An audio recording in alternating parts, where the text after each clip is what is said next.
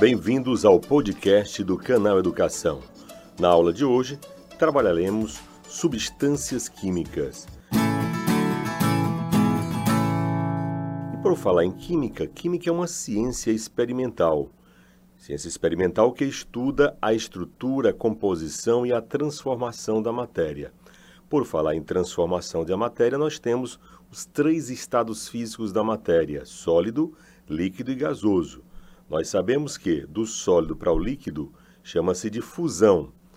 Do líquido para o gasoso é evaporação. A vaporização divide em três partes: evaporação, ebulição e calefação. Isso está no tempo em que ela é feita essa vaporização. A evaporação é uma vaporização lenta. A ebulição é rápida e a calefação é super rápida. Calefação, por exemplo, é quando um líquido entra em contato com uma chapa superaquecida. À volta você tem gasoso para líquido, liquefação ou condensação. Condensação, resfriamento de vapor. Liquefação, resfriamento de gás. E do líquido para o sólido você tem a solidificação. Pois muito bem. Podemos afirmar então que do sólido para o gasoso, sem passar pelo líquido, nós temos a sublimação. E que os processos de fusão, vaporização e sublimação direta precisam absorver calor.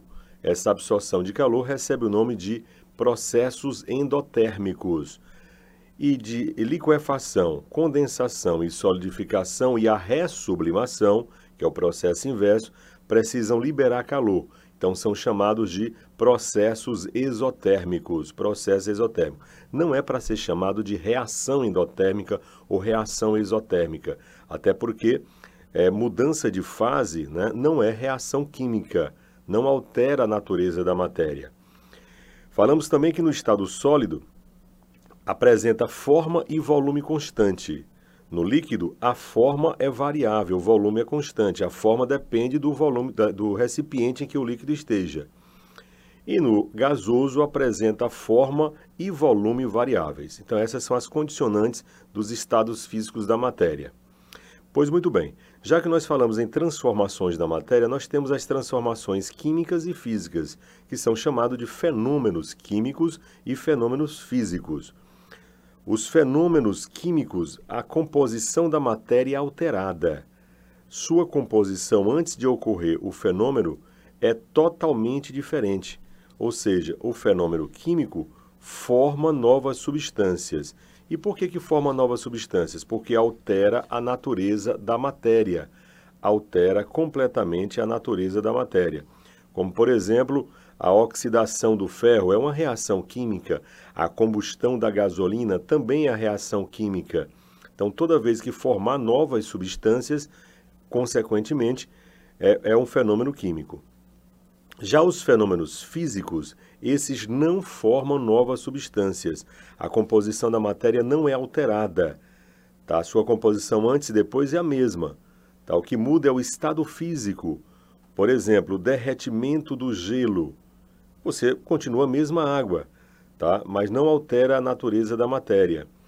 Por exemplo, também você modelar um objeto de ferro. Você está modelando, mas não está mudando o ferro.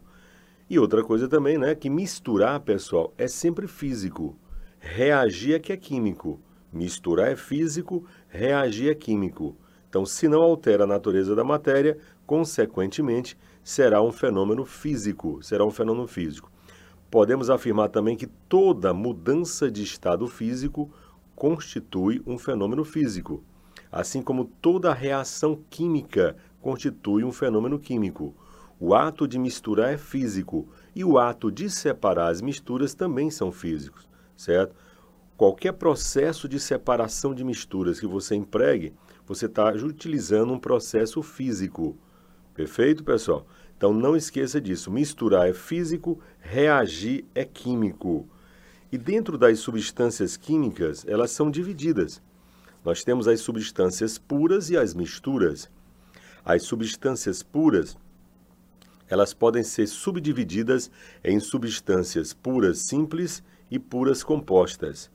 Já as misturas podem ser homogêneas e heterogêneas, e temos dois casos de misturas especiais, que são as eutéticas e as misturas azeotrópicas, que vamos já abordá-las. As substâncias puras, pessoal, apresentam características químicas e físicas constantes, como, por exemplo, o ponto de fusão, o ponto de ebulição, a densidade. Então, você pode sim é, determinar uma substância pelas suas constantes físicas. Isso não ocorre para as misturas. As substâncias puras também são representadas por fórmulas. As fórmulas é a representação gráfica da substância. E, mais uma vez, que nas mudanças de estado físico, a temperatura permanece constante nas substâncias. Ok? E essas substâncias puras, elas são divididas, como nós já falamos, em substâncias puras simples e puras compostas. A diferença está no que se refere, por exemplo, às substâncias puras simples, elas são formadas por átomos de um mesmo elemento químico. Átomos de um mesmo elemento químico. Não me interessa quantos. Por exemplo, o gás oxigênio é O2.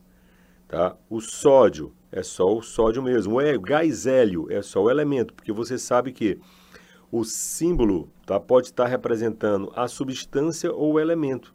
Então, o símbolo do hélio é HE, Pode ser o elemento ou pode ser a substância hélio, até porque os gases nobres são monoatômicos, todos eles, todos os gases nobres são monoatômicos.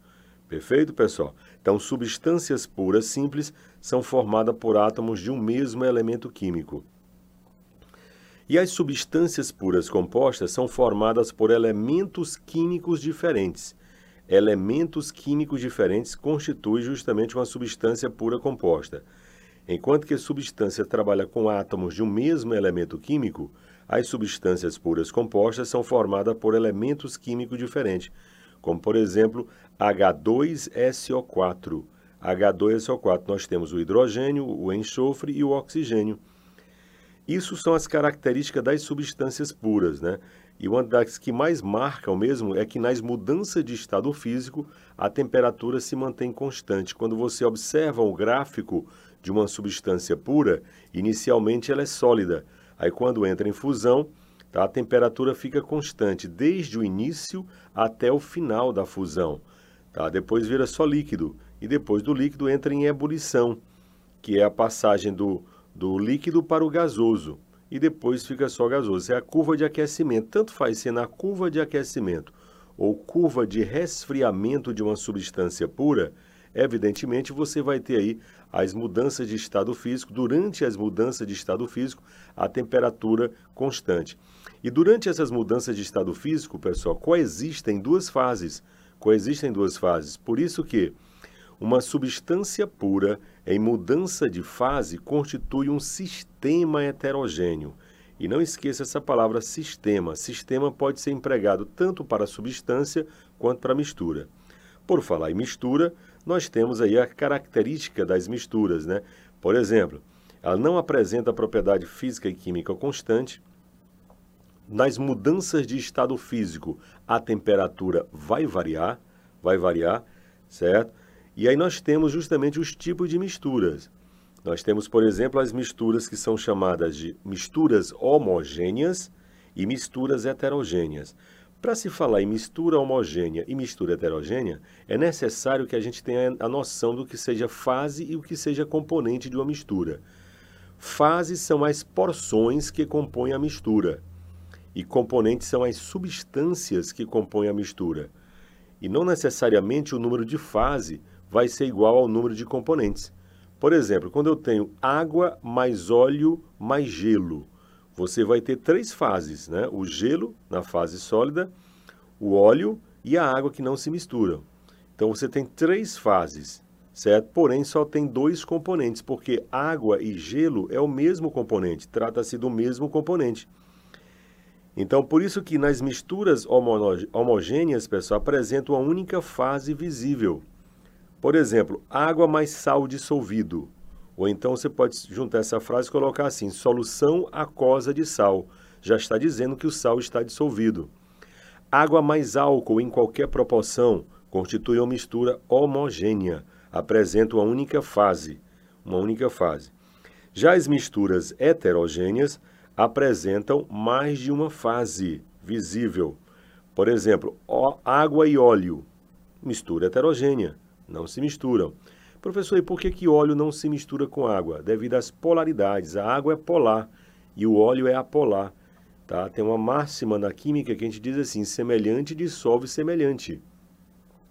Então, as misturas heterogêneas apresentam mais de uma fase, como por exemplo, já falei do água e óleo. Duas, uma mistura bastante comum é o granito. O granito, pessoal, tá? ele apresenta três fases e três componentes. Tá? As três fases e três componentes do granito. É muito comum em questões de vestibulares. Né? Quais são as fases e os componentes do granito? Nós temos quartzo, mica e feldespato. Quartzo, mica e feldespato. Outra mistura que gera bastante polêmica né, é o sangue. O sangue a olho nu você pensa que é homogêneo, mas quando você leva o sangue ao microscópio é uma mistura heterogênea. Tem a parte líquida, que é o plasma, e a parte sólida, que são os glóbulos. Tanto é verdade que, como é uma mistura, eu posso separar os componentes dessa mistura. E essa separação se faz, por exemplo, por centrifugação. Centrifugação. Quando você vai doar sangue, por exemplo, é um dos primeiros testes que se faz é o teste de hemácias, para saber se você está apto a doar sangue, então faz por centrifugação. E aí nós temos dois casos de misturas especiais. Nós temos as misturas eutéticas e as misturas azeotrópicas. As misturas eutéticas apresentam temperatura de fusão constante e ebulição variável. Ou seja, as misturas, pessoal, era para apresentar tanto a fusão quanto a ebulição variando. Mas nós temos esse caso de mistura especial, mistura eutética, fusão constante e ebulição variável. Enquanto que na mistura azeotrópica apresenta temperatura de fusão variável e ebulição constante, ao contrário da mistura eutética. Então percebe-se, pessoal, que só por uma única patamar não dá para você é, verificar se é uma mistura eutética ou azeotrópica. Por exemplo, se ele coloca lá é, Determinada, observando determinada substância, comprovou-se que durante a fusão a sua temperatura é constante. Podemos afirmar que certamente será uma substância pura? Lógico que não, tá? Porque se mostrou somente a, a fusão constante, pode ser uma substância pura, mas poderia ser uma mistura eutética, porque na, na mistura eutética também a fusão é constante. Para mim saber se é uma substância pura, eu tenho que ver dois patamares. Se a fusão e a ebulição estiverem constantes, obviamente será uma substância pura. Mas se a, se a fusão estiver constante e a ebulição variar, você tem uma mistura eutética. Nas misturas azeotrópicas, como eu falei, é o contrário, né? apresenta ponto de fusão ou temperatura de fusão variável e temperatura de ebulição constante. Da mesma forma, pessoal, que eu não posso determinar é, somente por um patamar, se eu disser assim, que observou uma substância e comprovou-se que durante a ebulição a temperatura se mantém constante. Ora, nesse caso, pode ser uma substância pura, mas poderia ser também um, uma, uma mistura azeotrópica, porque tanto a substância pura quanto a mistura azeotrópica apresentam temperatura de ebulição constante ok? Então é muito bom fazer essa distinção. Mistura eutética, fusão constante, ebulição variável. Mistura azeotrópica apresenta fusão variável e temperatura de ebulição constante. Tá? E apresentam, lógico, mais de uma fase. Por ser misturas, podem ser homogêneas ou heterogêneas. As fases não são iguais ao número de componentes. Beleza? E, mais uma vez, só lembrando que uma substância pura em mudança de fase constitui um sistema heterogêneo. Um sistema heterogêneo. Sistema pode ser empregado tanto para a substância quanto para a mistura. Ok? Esse foi o podcast do canal Educação.